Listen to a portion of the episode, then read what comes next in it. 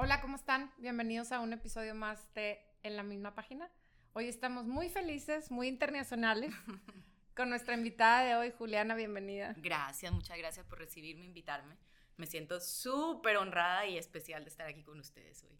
Lo mejor es su acento. Ella nació en Colombia y vive en Panamá desde hace cuánto, Juli, más de 30 años. Sí, no diga mucho porque me revelas entonces la edad. La edad. en algunos años. Y yo conocí a Juliana porque juntas vivíamos en Suiza, ¿verdad? Un año estudiamos juntas en Suiza, aprendimos mucho francés y, y nos divertimos mucho también, la verdad que conocimos y viajamos, así que Fue lo mejor. fue un año muy divertido, sí. Hola a todos, soy Cristi Mesta. Y yo soy Fabiola Ramírez. Les damos la bienvenida a En la misma página, un podcast en el cual vamos a comentar y desglosar todo tipo de libros. Somos dos personas que disfrutamos de la lectura y nos encanta explorar diferentes puntos de vista. Acompáñenos en cada episodio a disfrutar de las reseñas y aprendizajes que cada lectura nos va dejando. Spoil alert. Este episodio puede echarte a perder el final del libro. Que lo disfruten. Pues bienvenida. Gracias, Mucho gusto. muchas Encantada gracias. de tenerte aquí con nosotros. Gracias. Y quiero agregar que por ella leo. O sea, por ella y por otra que vive ahí, Daniela, leo porque se me hacía muy interesante que ellas agarraban un libro como por diversión, ¿verdad? Y ellas llevaban sus... Por eso lo agarramos nosotros Exactamente. también. Yo no sabía que eso se podía. Para mí los libros eran porque tenías que leerlo para el colegio, tenías que sacar esa novela para hacer un resumen, un essay o lo que fuera. Y ellas llevaban, así como empacabas tu ropita, ellas también llevaban empacadas sus libros. Así es. Y entonces, pues yo las veía leer y a la otra también, pues préstame un libro. ¿te acuerdas? Me encantaba. Y de ahí empecé con el hábito de la, le- de la lectura. De hecho, llegué y, y- y mi hermana, ¿qué te pasó? ¿Llegaste leyendo? entonces, pues sí, por ella. Y luego tú estudiaste algo así, ¿verdad? Yo estudié periodismo, entonces mira. sí, escribo también y, y me encanta leer. En verdad que agradezco un montón que mis hijos hoy en día ya están más grandes, entonces tengo muchísimo tiempo para leer. Yo Eh. también, yo también les agradezco mucho. Es lo mejor. Yo les traje un regalo antes de que empecemos a hablar del libro de hoy. Es un libro de una amiga de Panamá. Ay, gracias. Eh, es una historia de la vida real, es su testimonio de vida, es muy bonito. Lo, lo Ah, lanzó en la Feria del Libro en agosto en Panamá. Entonces es una historia súper especial y es una mujer que tiene un sentido del humor increíble. Y bueno, si la quieren conocer y entrevistarla en algún momento, o que venga, o, lo- o sea, o hablar, eh, No, Siempre. feliz de la vida. Siempre es interesante una Va a historia de la vida estar, real. va a estar súper porque es, em, es una historia, ella fue, es, eh, sobreviviente de, de abuso sexual. Eh, cuenta su historia, fuerte. pero el humor de verdad que fue- ha sido lo que la sacó adelante y, em, y ella, o sea, hace todas, cada una de las historias se convirtió en una blogger, el, el- el libro se llama en Sobreviviendo entre Libras, así se llama su blog, pero hoy en día es activista en Panamá, entonces eh, ayuda con las, con las Fíjate que y- tengo que decir que lo más hermoso que nos ha dejado este, esta aventura que empezamos Fabiola y yo es conocer tanta y tanta gente increíble y con historias increíbles y con testimonios de vida como el que nos estás platicando. De verdad que es un regalo que no- nunca nos imaginamos que iba a ven- venir junto con esto. Claro. Y, y por supuesto que va a ser una maravilla y nos enriquece. Y sabes que me encantó que dijeras ahorita eso, porque dices, ella vivió una etapa muy fea de su vida y luego lo plasmó y lo dejó en un libro y nos deja algo. Y trató de ayudar y trata de hacer esto que fue muy feo y muy negro para ella, como que lo enrolló en algo positivo Sí, para así los es, demás. así es. Es- Eso es lo importante, poder Oye. de las historias sacar siempre algo positivo y... Lo envolviste muy bonito. Sí. No fui yo, fue la, fue la escritora, eso es lo que me estoy Ya dando cuenta. difícil. Pero finalmente salió. Ya llegó. No lo Está Van editando la entre desempacada, por favor. Está dedicado, está dedicado por si acaso para cada una, por ella, me así que... encantó, me sí. encantó la portada. Claro que sí. Muchas gracias y será un placer tenerla aquí. Buenísimo. A Piki. Piki. Piki, ajá. Bueno, entremos en tema. Así es. Nuestro tema de hoy, Isabel Allende, Violeta, ¿qué te pareció? A mí me gustó mucho. Al principio, les soy sincera, me sentí un poco decepcionada porque sentía como que era muy rápido. O sea, como que Sí. era una década en, en ciertas páginas, perdón, un siglo en ciertas páginas, pero sentía como que era todo muy rápido. Ya después, poco a poco, fue entendiendo que era una carta. O sea, a su nieto. Entonces, como que Eh, y ahí cuando ya finalmente me centré en que era una carta, me gustó. Yo le dije a Fabi ayer, yo no soy la más fanática de Isabel Allende, debo aceptarlo, pero me gustó mucho el libro, me pareció súper entretenido. Em, no, lo, no lo solté, en verdad lo leí rapidísimo, es una lectura fácil, no me pareció tan, tan complicada, eh, liviana. Eh, sí, sí hay, o sea, datos históricos concretos súper, súper interesantes que, bueno, que son recurrentes a lo largo de su, de su literatura, yo pienso. Eh, pero, pero también digo, en Sudamérica suele ser así con todo el tema de, político que, que, hubo tan, tan difícil. Eh, pero, pero me pareció bueno, me gustó, en general me gustó. A mí me gustó mucho eso que dices, e, esa rapidez que mencionas, porque es, como dices tú, un siglo pero nunca sientes pesado, nunca sientes tipo ya, ya, o sea, ¿qué sigue? ¿Qué sigue? O sea, es al revés, va con un, con un dinamismo muy padre. Y cuando te presentan los personajes, es al principio, por ejemplo, Miss Taylor y su amiga Teresa Rivas, como que sabes mucho de ellas y de repente, y se murió. O sea, como que ya no desenvuelve mucho su, tipo, la veíamos de vez en cuando, traía los chismes de la capital y luego de repente, ah, se murió. Y luego después de 20 años, ah, no sé quién se murió. Y luego de repente te presenta otro personaje y ¿te acuerdas de qué te había dicho? Bueno, ahora fue muy importante en mi vida. Entonces, de alguna manera le causa, o sea, le dedica ahí un capítulo o dos a cada personaje y lo llegas a conocer bien pero no tan cansado para toda la vida. No está cansado. Y te va dando como luces de quién es la persona, o sea, por lo menos al principio eh, no te dice exactamente eh, así como te dice, esta persona va a ser muy importante, pero no te dice, por ejemplo, exactamente Camilo, tú sabes que pasó algo con Camilo, pero no sabes exactamente hacia dónde va, pero te va como dejando saber. Por ejemplo, como la cruz de Torito. Ajá. que esa cruz en algún momento va a ser muy importante, ¿no? Y, luego el Roy. También el, el, el amigo eh, americano, que acuérdate Camilo, este va a ser muy importante en tu vida. Y así te va dejando. Y luego también el que yo no entendía mucho, que al final bueno, no al final, pero pues sí, ya casi al final, el, el holandés que llega. Uno que, noruego, noruego, venía y tipo... Con el que termina su vida. Exactamente, veía los pájaros y no sé qué, y yo decía, bueno, pues este misionero de dónde salió, o este turista, y luego ya entiendes. Sí, sí, sí, Y luego también de repente desapareció, o no que no desapareció, pero este, las tías, ay, una se murió y la otra tenía no sé cuánto, los hermanos no supiste. O sea, sí tiene los personajes como que van y vienen, pero te entender. Y es que al final del día, yo creo que, como dices tú, al final entiendes que el centro del libro es la relación de Violeta con Camilo, ¿no? Y decirle por qué me encargué yo de ti, por qué pasaron las cosas como pasaron. Y, el, episodio pasado que platicamos Fabiola y yo poquito del libro, platicamos de, de lo importante que era lo trascendente que fue su relación con Nieves, cómo se le alejó y luego en algún momento de desesperación Nieves la buscó. Y eso es lo que hace, yo creo, el libro, ¿no? O sea, esa relación con Nieves y que la lleva a encargarse de Camilo siempre. A mí me pareció, yo, yo casualmente hablaba con mi cuñada porque ella también, ella tiene un, book club en Panamá y le comentaba que lo estaba leyendo y le, le dije, esa parte me parece muy fuerte porque pensando como mamá, ¿no? Yo tengo una, una, hija mujer y pensaba qué difícil debió haber sido para ella soltarla en ese momento, dejarla que viviera su, su, su vida con su papá, se sintiera identificada, hiciera lo que tenía que hacer y no sentir culpabilidad, o sea, porque yo me acuerdo cuando, no sé si recuerdan, cuando ella murió ya, se sienta con ella y como que empieza a hablarle, a decirle, yo te dejé por esto, yo, yo hice tal cosa. A mí eso me parecía tan fuerte, en verdad, que muy valiente, la verdad. Una mujer, digo yo, de avanzada, porque era, era una mujer muy fuerte. Violeta, a ver. Pero no también sientes que estaba como, como que cegada su vida. O sea, como que era, ella iba going with the flow. O sea, ah, se fue mi hija, ah, se la llevó, ahora me enamoré de esto, o sea, como que no tomó cartas en el asunto hasta que ya al final que pudo hacer algo por el hijo. O sea, siento que todo lo demás le pasaba, no provocaba cosas que pasaran. Puede ser, puede ser. Lo que pasa es que yo encontré mucha similitud entre Violeta y la mismísima Isabel. Porque cuando vimos la serie y comentamos la serie, al final del día Isabel a lo mejor no como tú dices, no pasándole las cosas, pero Isabel en algún momento toma la decisión de dejar a sus hijos y a su esposo, irse a España a perseguir al, amante.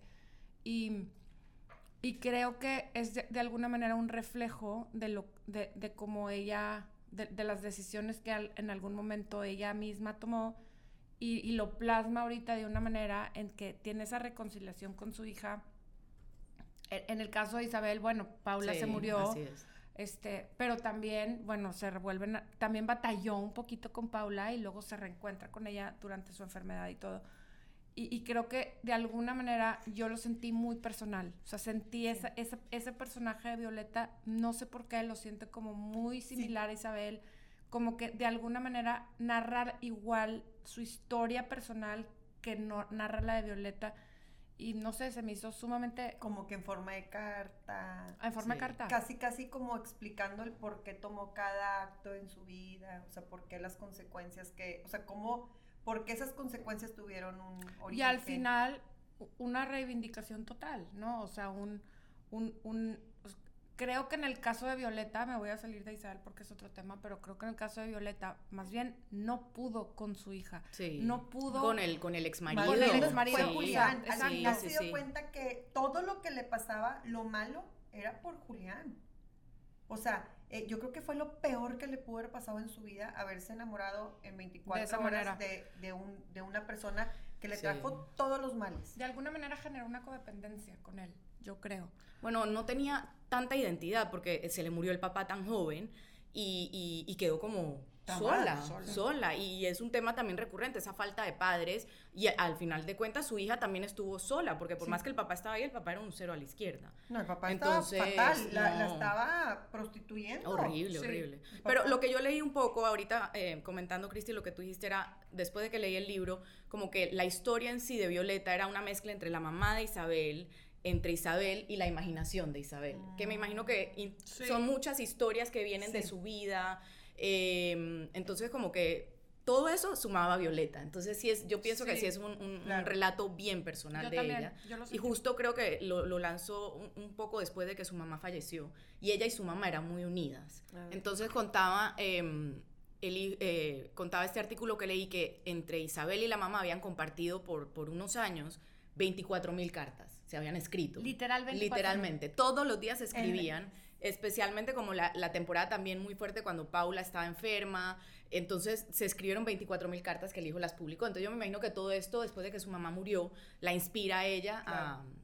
a Esas escribir cartas este están sí. en, las, en, la, en la serie, te la, parte, te la pasan mucho. Sí, pero no tanto. No, es demasiado. 24 mil y todos los días, o sea, no tenía idea que fuera tanto lo que... Yo tampoco, yo me quedé ¡Qué impresionada. padre! Sí, ¡Qué muy tesoro! bonito, así Imagínate es. el día que muera tu mamá tener 24 mil cartas idas y Sí. venidas. Sí. Y fue muy, el relato en sí, como ella cuenta, es muy, es muy honesta. A mí me gusta porque cuando le empieza a hablar del tema de, de un poco de la sexualidad, de cómo ella lo bebía, de incluso del, del, del, del peligro que tuvo cuando la intentaron violar también en, ya cuando estaban al sur. Todas esas cosas, es como muy, ¿sabes? Muy franca, como y lo aparte cuenta, dice- sin decía, tabú, Camilo, o sea, no te vayas a espantar. A Exacto. los 50 años, no te vayas a espantar. Son mis pecados. Son Sí. mis pecados. Fíjate que creo, yo, yo sí soy muy fan de Isabel, a mí me gusta muchísimo, muchísimo su forma. Y, y creo que es algo que admiro de, mucho de ella, porque a final de cuentas, su serie también es muy franca y muy honesta, o sea, esto hice. Y, y luego me arrepentí y no, siempre sí. no, o sea, no, sin, sin, sin, sin excusarse, o Sí. sea, diciendo, va, o sea, me fui, me fui como el borras y, y todo mal y Dice, me regresé. En una de las partes dice, ¿para qué te platico dos años de amoríos que insignificantes? O sea, a mí me dio mucha risa, pobres señores que vieron. Y aparte estaba, estaba, o sea, yo me lo imaginaba ya viejita y platicando así, me daba demasiada risa. Sí, y al sí. final también, antes de, de morirse la viejita, que decía al, al padrecito, ¿te acuerdas que tenía el, el hijo padrecito? Al- Ajá. Y tipo, ay, ya ven, ven y dame, ven y dame la bendición. Sí. Nomás para darle tranquilidad, no me acuerdo quién decía. O sea, ya- ella no necesitaba la tranquilidad. Sí, sí, sí, sí. También una cosa que está muy padre de este libro es que te muestra cómo estaba la situación política, que es lo que dices, lo hacen muy recurrente, en Chile, en Argentina, que eran sí, como en que... cono sur, así es. Exactamente, muy similar al mismo tiempo lo de la dictadura. Y luego después sale que, que esta persona, se me fue el nombre, lo estaba buscando, venía, que destapó muchas cosas que venían desde Estados Unidos porque querían controlar que no hubiera otro comunismo como el de Cuba y todo eso. Y ahí te das cuenta que esta personaje Violeta empieza a narrarte cómo estaba la dictadura sin decir nombres, como lo decíamos la vez pasada, este, lo que le hacían a los campesinos, lo que le hacían a las personas que estaban pues revolucionando en contra de un gobierno que Sí, no la censura que había, horrible. Y la sí. censura, y, y realmente no nos dimos cuenta el resto del mundo hasta 10 años después o más de lo que terminaron. Y en Argentina todavía peor porque estaba involucrada la Iglesia Católica de alguna manera. Entonces todavía se vivieron más barbaridades y realmente la gente no podía este, pues, ni ayudarse entre sí porque estaban viviendo unas cosas horribles. Y ahí fue donde en una de las cuevas destapan las cuevas y encuentran a Torito. Que, ay, Sí, no quiero hablar todo el tiempo sí, de Torito. sí. Hay que hablar de Torito Sí. todo el día. Fíjate No que. Torito me recordó mucho a, al de Sofía Segovia. Sí, a, a- Sinopio. A Sin- Sim- Simonopio. Simonopio. Simonopio. O sea, no sé por qué, porque no, porque Torito no, no, no está, o sea, no tenía así como, como tal, como un Místico. realismo mágico, pero Pero no se sentía un poco. Así no te daba la, como la, la ¿Verdad que como impresión. místico? Místico. Sí, Sí, sí. a mí también, full. ¿Verdad? Y aparte, Muchísimo. ya Cuando se después- iba a la montaña sí, y y, de pronto regresaba regresaba. renovado, rejuvenecido. Sí. Eh, me daba la impresión de que ella no, no lo, no lo, pero, pero digo, Sí. algo tenía de, de sí, de final decía, misticismo ese personaje. Torito era como mi hermano. Y luego Torito también era como, como su papá, Su protector. su protector, su ángel. Torito estaba alrededor de todos. Y al final ya te dicen que pues a lo mejor Julián fue el que lo mandó a matar.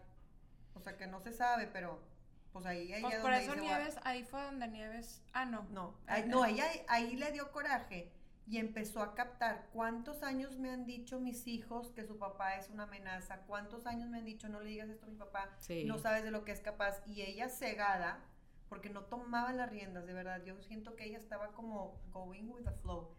Y ella ahí, ya con Torito, que ella se da cuenta en una de las conversaciones con este Julián, que él tenía, él sabía dónde estaba Torito Ajá, enterrado. ajá. No, qui- no Sabía- quería decir. no quería decir, Sí. él supo que su hijo se había ido a Argentina y todo Sabía eso. más de lo que decía. Exactamente. Sí, sí, Le dio un chorro de coraje y va con la ex amante de Julián y ahí es cuando ya lo entregan las autoridades, porque le dio mucho coraje. Sí. Sí. O sea, eh, la muerte de Torito fue la que desató todo, no la de los hijos. Y la hija le decía, es que no le digas a mi papá que venga por mí. O sea, sabrá Dios que estaba viviendo la pobre niña y la nieve. Bueno, finalmente, volviendo a eso, que la niña se le salió de control, se le sale de control porque el papá la chiflaba y, y, y también parte del papá chiflarla era como, como en, en, en molestar a la mamá. En contra, sí, ¿no? sí, O sí, sea, sí, en- sí. En no nos vamos, o sea, esta niña sí es como yo porque Pero le sale el carácter Qué parecido al espanto papá. de papá. Y no nos vamos, o sea, no la, o sea, va y no la vas a detener y va a ser aventurera como yo y entonces toma mi hijita y dinero y dinero y, Y darle dinero. lo peor, porque no era Por- ni siquiera, bueno, que sea mejor que yo, que es lo que pienso que todos los papás queremos, una versión un Sí. poquito mejor Sí, que uno. claro. Él le- no le importaba, era tan narcisista que no le importaba en lo más mínimo que su hija estuviera, o No, sea, terminara aparte mal. es tipo, ay, traes este resaca o cruda, no sé qué decían, este, cocaína, para que se te baje más rápido, la- lo- no la pases tan mal. ¿Cómo? A ver, Sí, todo sí, está muy mal. No, pues por eso, por eso acabó así la niña, ¿verdad? Ahora, ahorita que hablabas de que ella no tomó decisiones, probablemente sí, este, como que me, me sentí un poquito ofendida. Porque siento que la quiero a Violeta. Yo tampoco Pero- la veo así, yo también Pero estoy de acuerdo te voy a eso decir, contigo. te voy a decir, tan- al final tomó todas las decisiones pues sí. cuando lo opinó. Sí, sí, sí. ¿No? sí, o sí, sea, sí. al final se confabuló con la amante. Fue en el momento indicado. Fue, Fue, o fue sea, una mujer como lista. que, sí, porque paciente esperó, y lista. sí. Y, y una parte muy importante de Violeta en sí es la parte de, sus, de su independencia económica. Ah, sí. Eh, sí. entonces, Eso o sea, en todo momento diferencia. ella fue, o sea, triunfadora, fue exitosa, era visionaria en los negocios que hacía, aunque lo toca someramente, mira que no es tan llena de sí misma porque, porque no es que ahonda en eso, porque otra persona más feminista quizás hubiera indagado en eso y decirle al nieto, mira lo que yo hice. Y, y fue muy noble todo lo que hizo, o sea, cómo entregó su fortuna, la donó, eh, se la entregó a esta niña para que la administrara. Entonces, como que siento que en medio de eso, sí es una mujer que, o sea, sí tenía carácter. Lo que Sí. pasa es que pienso que era dócil en algunas cosas y, Y- y- y esperaba el momento. Y yo creo que de alguna manera Sabia, no este sé. hombre fue su debilidad. Sí, y, sí. y- y fue como una codependencia que de- de- este, como desarrolló con él. También creo que era una época muy difícil para una mujer que dejó a su marido por este otro que nunca Sí. fue su marido, que vivió siempre en unión libre y que fue muy, imagínate en aquella época. Y Sí. que fue ya después criticada. de Entonces 50 luego decir, años. Saben que siempre no, este hombre todo mal. O sea, también, también yo creo que había esa parte de, de chin, o sea, cómo me retracto. Y después de 50 años, el tipo ya le propone matrimonio de que pues ya estamos viejos, ya que... Pero este señor dejaba encandilada a, A todas. A personas. todas las mujeres. Yo me acuerdo, yo Bueno, te- yo también quería saber qué era lo que ese hombre tenía, porque todas, y, y cada vez más chiquitas. Y todas se querían casar, todas se querían casar. Yo Y tengo- tampoco era que era un hombre que tú dijeras, No. bueno, exitoso o no, Nada, era un era un loco, era un loco. No, Era era, era un vago, ¿no? Tengo una tía que siempre me decía, ten cuidado con los vagos, porque son los más divertidos. Y, y sí, o sea, creo que este hombre, Son un espejismo. eh, sí, Sí, ¿no? claro. Eh, son un espejismo. Este, y creo que, pues eso le pasaba, Sí, este hombre era encantador de serpientes y, y encantaba a cuantas serpiente y mujer se le atravesara por el camino, ¿no? Pero creo que ella, o sea, Violeta y la otra amante habían sido las más como Estables. estables. Pues como que la esposa y luego la segunda esposa, digámoslo así, porque aparte las involucraba en el trabajo y les da- le tenía la confianza de decir, tengo dos registros. Porque era muy, bueno y el que nadie me saber. era muy desorganizado. Sí, y con Entonces ese- necesitaba alguien que, que lo ordenara. Y entonces ahí es donde las mete y por eso se hacen ellas un poquito imprescindibles en la vida de él, porque él por él, na- o sea, no dependía de nadie y no Claro. tuviera... Y trabajaba para los dos bandos, para los Ah, malos sí, sí, y sí. para los buenos Sí. y se los toreaba. Y no eso les fue socavosa, al final Sí, fue donde sí. le dieron el... el, el, La el- estocada La final. estocada Sí, sí, final, sí. exactamente. A mí también me encantó, por ejemplo, un poco em, la parte que ella, cuando narra la historia, tú no sientes una mujer resentida, ¿sabes? Porque sí, vivió mucho dolor, hubo, pero ya es una mujer madura, sabia, o sea, e- evidentemente se nota que ella está contando la historia desde cuando está mayor, pero tan bonito porque, porque es como una historia completa. Sin, sin, sin odio, sin rencor, y, y le está transmitiendo eso bonito a su nieto. Sí. Claro. Esa parte a mí me Y de su pareció. mamá. Sí, de su mamá. Porque así es. aunque habla con la verdad Sí. de lo que era su mamá, también el explicar el contexto de por qué su mamá pasó todo lo que pasó, por qué su mamá se perdió de esa manera. Y luego el reencuentro, para mí, ese reencuentro de la mamá y la hija Sí, es Sí, porque que yo también, yo tengo el mujeres embarazo. Y creo que, digo, tengo cuatro hijos y dos mujeres, pero con cualquiera de los cuatro sentiría lo mismo, pero como que el bond de una mujer con una mujer ha de ser durísimo poderla soltar de esa manera y decir, so be it, a ver qué pasa, ¿no? sí. Y, al hecho, final, ahí voy a el estar. reencuentro, ahí voy a estar. Y en el momento que me hables, voy a correr a cacharte y decirte, aquí, Aquí estoy, ¿qué necesitas, Sí. no? Y ella también soltó al hijo cuando él se va a Noruega, también se va, ¿verdad? El hijo, y se casa con Ula. Ah, sí. Él también dice, ya era muy ajeno a mí, ya ni me acuerdo de su cara, de su voz y nada. O sea, como que es como una pariente lejana. Por ejemplo, eso a mí me molestaba.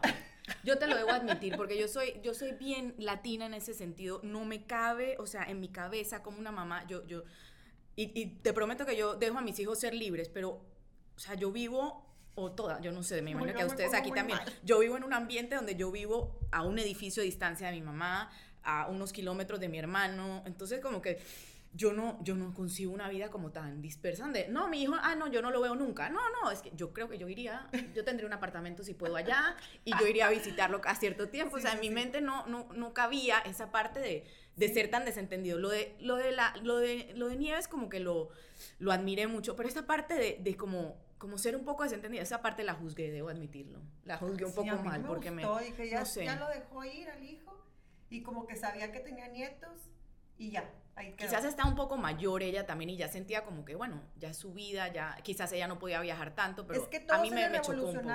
todos, todos se le salieron revolucionarios, todos, que el, el nieto, antes de que fuera sacerdote, ¿a dónde vas a protestar? ¡Otra vez! Ya nadie Bueno, proteste, por producto de esa historia, imagínate lo que fue la historia en esa Sí. época de ese país. Todos estaban protestando, Bueno. pobre mujer y alrededor ver de y lo que oían, porque todo lo que se publicaba era fuera, mandaban información fuera, fuera, fuera en Alemania, no en Europa los apoyaron mucho y, y localmente todo era censurado. Pero ellos oían todo lo que pasaba, entonces imagínate todas esas muertes, niños que, que mamás, mamás que tenían niños que eran revolucionarias y los daban en adopción a familias, o sea, mm, hipercatólicas cercanas al régimen, muy, o sea, Horrible. complicado. Sí, muy Que hasta el día de complicado. hoy no se sabe. Claro, Ay, no, está espantoso. Así es. Pero, Increíble. Hemos platicado, el- este, hace, hace tiempo que platicamos de, del- de un libro de la Segunda Guerra y dices, increíble que esté pasando ahorita otra vez en Rusia y en Ucrania. Me parece increíble ahorita que Chile, Sudamérica esté volviendo al, al, al comunismo. Dices, es increíble que habiendo, otra vez, habiendo tanta literatura, estén regresando a lo mismo. Sí. ¿No? Pero fíjate que este tipo de guerra, de, de lo que se vivió el régimen y toda esta opresión que vivieron, creo yo, o a lo mejor soy yo la que no leo tanto. O sea, en la Segunda Guerra Mundial te puedo dar fechas, este, lugares, exactamente los personajes que estaban ahí, porque hay demasiada literatura, hay demasiadas historias de amor, demasiadas historias de, de que de liberación y demasiadas novelas de eso, ¿verdad? De toda la historia y los héroes y Sí, es el tema ¿Verdad? favorito. y todo lo de abajo, hay, sí hay, debe de haber mucho, pero no es tan popular. Bueno, pero Creo. es que Pinochet, Bueno, oigan, y, Isabel Allende es la que lo ha hecho Sí, verdaderamente. sí. Y en, en tantos idiomas que ha sido Sí. traducida y todo. o sea. Pero Pinochet fue, o sea, digo, fue siento que no fue hace tanto. O sea, No, como no. que No, no, lo no. Digo, a tenemos. Pinochet se lo llevaron a España Exacto. cuando yo estaba en la universidad. O sea, entonces, sí, tocó. Entonces, como que dices, ¿cómo lo vivimos? O sea, ¿cómo, me explico, sí, sí, cómo sí. están regresando? Yo sí me acuerdo de La haber gente visto- está todavía viva que, que vivió a Pinochet. Ay, ¿Por qué están regresando? Hay un punto en la novela dice que de repente salió en el periódico este, lo que habían encontrado. Yo sí me acuerdo, abrí una vez el periódico y pregunté, ¿quién es Pinochet? ¿Qué está pasando? Y es- espero que esté muy lejos de mí. Y de los que mataban y mandaban al, o sea, que los cuerpos los abrían los aviones para tirarlos al mar. Sí, horrible. Esa noticia yo la leí. No me acuerdo si estaba chiquita o grande, no sé por qué estaba leyendo eso, pero estaba muy impresionada. Pero realmente no es un tema que lo han hecho, creo yo, como comercial. Sí, de acuerdo. De acuerdo. O como, sea- di- como dice Juliana, Isabel Allende es la que se ha encargado de, de, de culturizarnos un poquito más de lo que se vivió Sí. En, en Sudamérica en esa Sí, época. sí, sí, sí. Y un poco también, em, por ejemplo, la parte de, de cuando habla de la Gran Depresión, em, yo, por, yo por lo menos, a mí me interesó un montón, porque yo nunca me había cuestionado, sobre todo de- hab- hablando de hoy, de lo que hablan de la recesión, que viene una recesión, que viene una recesión económica, los, todo el tema que hay económico y cómo ha afectado después de la pandemia, y veía en esa época, imagínate, en el año 29, cómo afectó eh, la Gran Depresión a Sudamérica. Yo, Claro. o sea, nunca se me había ocurrido leer tanto sobre eso y me, me causó como interés de decir, wow, no pensé que, y fue, fue duro, fue complicado porque Chile venía de una época de mucho desarrollo. El presidente que había en ese momento, no me acuerdo el nombre, disculparán, eh, había invertido un montón en modernizar al país y, o sea, entró inmediatamente, después de esa recesión entró el régimen. Entonces, y fue duro el golpe que dio porque ellos eh, pues eran exportadores de, de cobre y de, y de sal y, y la economía se vio muy afectada en ese momento por eso. Entonces, imagínate de esa coyuntura de riqueza, de, de, de efervescencia económica que había en el país, a entrar a esa dictadura, otra vez represión, muy, debió haber sido duro, hablaban sí. de muchas veces este, lo, el toque de queda. 15 años con toque de queda. Imagínate. No podía en la pandemia. Sí, con sí, sí. dos meses que me dijeron que no saliera de mi casa, ¿qué dos meses? Dos semanas o tres semanas, no sé cuánto fue, no pudiera imaginarme que 15 años, dice, pues sí, bajó el nivel de criminalidad. No es la manera correcta de bajarlo, no, no, no, ¿verdad? no, no, olvídate. Pero qué desesperación, qué frustrante no sentirte a gusto, libre. de No, en Panamá fue, en Panamá nos encerraron horrible por casi un año y, y por nueve meses estuvimos saliendo lunes, miércoles y viernes, mujeres nada más, dos horas al día dependiendo de tu número de cédula. Del último número que tenía tu cédula, salías en ese horario. A mí me Está tocaba ¿Para poder ir de al cuatro... súper o qué? Digo, literal, pero yo ya iba al súper un día y el resto, o sea, en lo que sea lo invertía, pero yo salía de mi casa. Entonces, pero fue muy duro, entonces yo también pensaba en eso y yo decía, y todavía le decía ayer a, a, a Denise, le decía, cuando me recogió al aeropuerto, le decía, ¿tú sabes qué? Ah, yo le dije a José, a mi esposo, donde me vuelvan a encerrar en Panamá, por cualquier motivo de la vida, yo me largo de este país en dos segundos. Imagínate esta gente... Por 15 15 años. años esa represión, antes no eran revolucionarios. O sea, Denise es con la otra que vivimos en Suiza. En Suiza, No sí. crean que me dijo Denise a mí. Pero sí, qué duro, qué espanto. ¿Y eso qué sentías, Juli? Que te tenían ahí encerrada. Ay, no, era horrible. ¿Y te los lo juro, yo- niños? los niños estaban bien porque yo me mudé a mi casa, yo tengo una casa en la playa, entonces yo me mudé a la casa de la playa y, y vivíamos en una urbanización cerrada, entonces ellos tenían una vida normal, iban a clases de tenis, yo les conseguí como que de alguna manera el profesor venía en la hora que él tenía para ir al súper, él venía y les daba clase, era horrible. Entonces, Eh, pero para mí fue muy duro, o sea, yo no les puedo explicar, yo sentí que yo perdía mi libertad, literal. Yo decía, estoy presa sin haber cometido un delito. Mi papá en ese momento estaba vivo y estaba, estaba discapacitado, entonces mi papá no podía, o sea, movilizarse fácilmente. Y yo iba a visitarlo, tuve que sacar un permiso de la finca que tenemos diciendo que era productora agrícola para poder movilizarme desde donde yo tengo la casa en la playa a la ciudad, porque había cerco sanitario. Para ver a tu papá. Para ver a mi papá. Y entonces mis hijos no iban porque les daba miedo la policía. O sea, entonces todo esto yo lo asocio a la lectura que hicimos de que, claro, la gente tenía miedo de la represión de la policía y en un momento dado somos muy afortunados de vivir en una democracia donde nos sentimos protegidos por el sistema. Pero imagínate donde tú empiezas a darle un poco de alas en una dictadura al, al, a los militares. O sea, todo, todo se desborda, todo se, en México se, desordena. 15 días traíamos un temón, porque ¿Sí? un temón tremendo, este, porque querían, bueno, está la, o sea, los militares están en la calle y querían quitarle el poder a los militares. Este, y hay estadísticas que ha subido muchísimo el nivel de, de asesinatos y homicidios porque de parte de los militares hacia los, pues, los civiles, ¿verdad? Pero pues no, no se logró nada. Sí, pero sí estamos como en un momento así como, como este, delicado en, cuanto a ese tema. Y salió porque hace unos años había narcotráfico, o sea, hay un porqué que era una solución que como decimos, no es la solución, o sea, paró un segundo, pero pues no es la solución, o sea, el estar ahí con los toques de queda no era la solución que necesitaba el país, ¿verdad? Así es. O sea, ella no, ella se se declara agnóstica y feminista, pero, pero es una, o sea, no sé, lo que yo admiro de ella es como que es tan completa, ¿sabes? Porque en todas las facetas entra, o sea, ella no discrimina. No. Es, es una mujer completa. Me que también ella de repente dice, después de quién sabe cuántos años que empezó cuando fue a ver a las personas en Santa Clara, bueno, en Nahuel, se me hace que fue en el pueblo, y empezaba a ir a las reuniones ya al final del libro y empezaba a escuchar. Y yo muy prudente, no quería hablar, nada más estaba escuchando qué eran las necesidades del pueblo, qué eran las cosas que se estaban quejando, qué necesitaban ellas.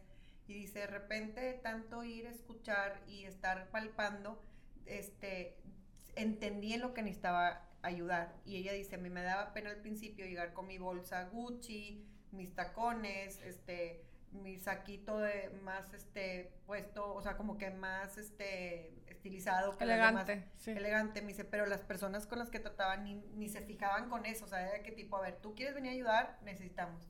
Y al final ella encontró como una pasión en eso. Sí, sí, sí, una vocación. Y que fue como que cerró broche de oro su vida, culminó. Y aparte no tenía, o sea, al final del día ella pues hizo mucho dinero y se dio cuenta que pues eh, al final no tenía con quién compartirlo, por así decir. O sea, Camilo estaba nada más... sí, un, propósito. Necesitaba, le faltaba un propósito. Camilo se quedó ya en, en, en, siendo este como misionero, su hijo estaba en, Suecia, ¿o dónde? En Noruega. todos los demás se murieron. Entonces no, tenía, o sea, no tenía como, como qué hacer con su dinero, bendito problema, ¿no? Y, y entonces decide, este pues crear este propósito que le dio propósito hasta el final. Y a mucha gente también, o sea, que a mucha gente deja un legado. Y, es similar pues a lo que ella a lo que ella ha hecho también Allende en su vida. ¿No les pareció curioso, por ejemplo, les pregunto eh, que no, no nombra un país? O sea, que no dice en ningún momento en Chile. Sí, lo dije la vez pasada. No, yo, tú tienes que inferir que es Chile, ¿no? O sea, yo al principio que empezó, empieza a hablar de la, de la, este, de la influencia española y que dice, a nuestro país no había llegado porque nos protegían el mar y las montañas.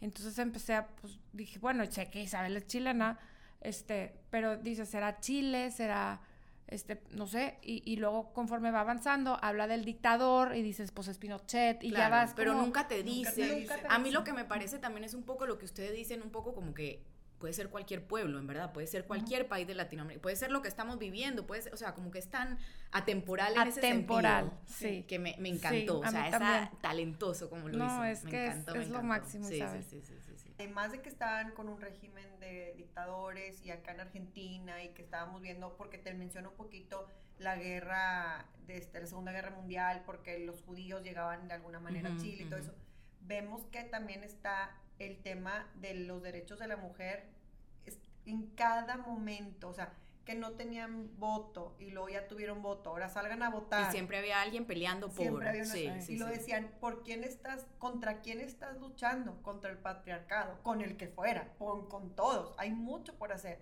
Y todavía seguimos luchando. Y en cada libro que vemos, que son autoras femeninas, por lo general feministas, este, vemos que todavía hacen mucha lucha por eso, que si el trabajo es justo, que si el sueldo es equitatario, que si los derechos de la mujer y todas muchas, o sea, hay muchos temas.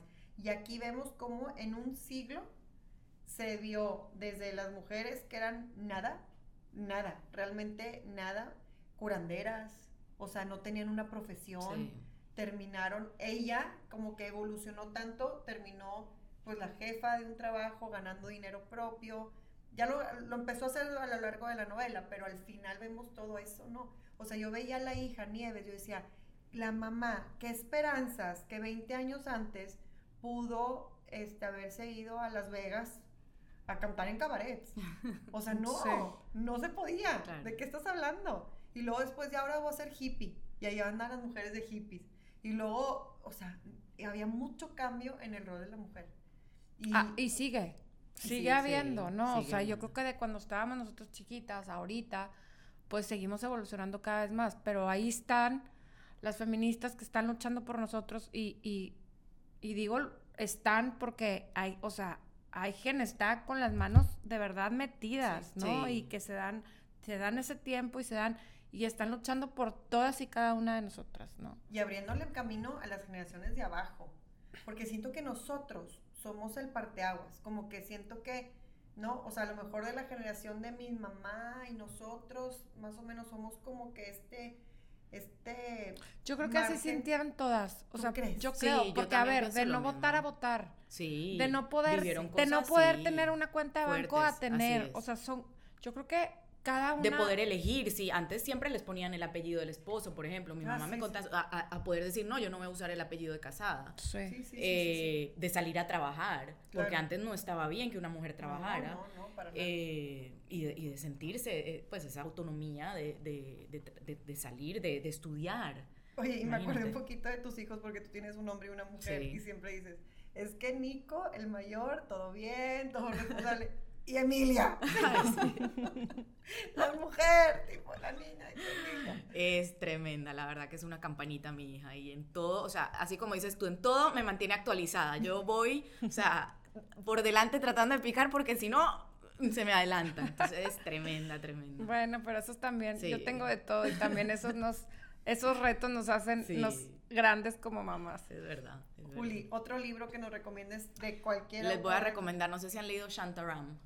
No, Ah, ¿cuál ya me lo han recomendado mucho. No, por favor, no vean la serie de Apple TV acaba de sacar una serie. ¿Cómo? No la vean, se llama Shantaram. Ah, Es una historia de la vida real. Es eh, un- una persona, un señor, no me acuerdo el nombre, sorry que mi memoria es mala a veces, eh, australiano, que tiene una condena de 10 años en la cárcel y se escapa y termina en la India. ok. Sí, es la historia, o sea, de, de- de todo lo que le pasa mientras vive allá. Es increíble. Uf. ha escrito dos libros. Yo solo he leído el primero, no sé si va a leer el segundo, pero el primero es buenísimo. ¿Quién es la sea, autora? Es un, es un hombre, no me Ah, acuerdo el nombre. Ya me lo Si han lo recomendado. Es antes. Pero no vean la serie, por No, Porque de la leer el serie libro. está muy chafa. No, es buena. Es buena. Eh, Mi esposo la estaba viendo, me dijo que estaba buenísima, pero como que El libro Siempre de el libro primero. y el libro es largo, el libro es largo, pero es muy bueno, se lo recomiendo. O sea, yo hace mucho tiempo no leía un libro que fuera tan engaging, eh, no sé si puedo decir palabra en inglés, Sí. tan engaging y, y, mm, y, sabes, como, como lleno de vida, que cuando tú te pones a pensar, no puedo creer que este ser humano vivió tanto en esa vida. Así que, Ay, qué sí, bueno. sí, sí, sí, sí. Pues no, ya, sí, sí lo voy a leer. Leanlo, leanlo, Sí. se lo recomiendo. Pues muchísimas gracias por estar aquí Ay, con nosotros. Fue un placer, de verdad que qué padre, qué padre este chorcha y qué padre charla tuvimos. Muchas gracias. A tenemos un detallito nosotros también. Ay, qué emoción. Gracias, qué belleza. Para el té, porque no claro, toma café. para el tecito, descafeinado, porque soy Yo viejita también. ya. Me da taquicardia. A mí también. bueno, Muchas gracias, de gracias. verdad. Espero volver a visitarlas. Claro. Muchas gracias por habernos escuchado. Este podcast de Violeta de Isabel Allende con Juliana. Si les gustó, no olviden compartir, seguirnos y darnos like. Gracias.